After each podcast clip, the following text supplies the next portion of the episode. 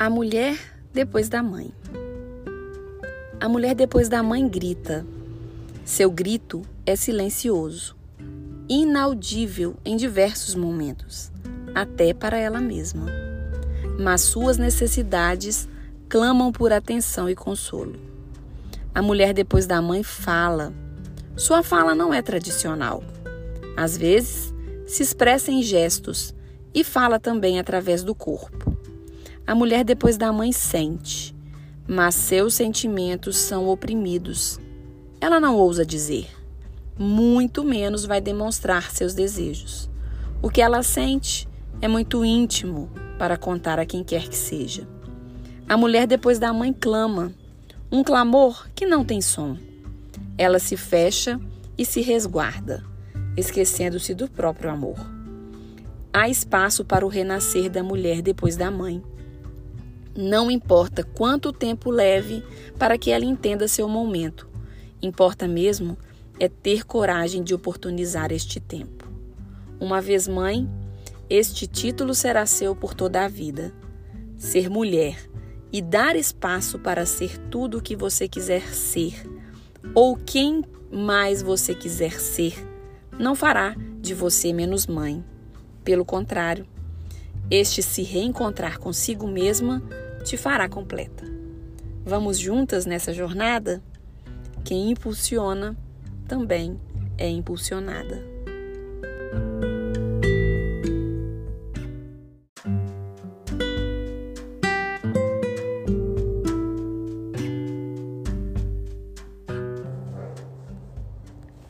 Episódio 69 Resiliência. Olá, queridas mulheres, mães e quem mais quiser desfrutar de uns minutinhos de reflexão sobre a vida e como podemos usar pequenas atitudes diárias para melhorar nosso convívio com o mundo e com nós mesmos em constante equilíbrio. Porque para quebrar as cascas que nos impedem de realizar nossos sonhos, precisamos de muita coragem. Hoje, vamos refletir sobre a resiliência. Primeiro, Vamos ao significado da palavra. Resiliência é um substantivo feminino. Pela física, é a propriedade que alguns corpos apresentam de retornar à forma original após terem sido submetidos a uma deformação elástica. No sentido figurado, é a capacidade de se recobrar facilmente ou se adaptar à má sorte ou às mudanças. Agora, trazendo para a nossa vida, enquanto pessoas humanas que somos, resiliência é basicamente a capacidade de suportar bem as adversidades e resistir aos desafios. Ser resiliente é uma capacidade a ser desenvolvida diariamente.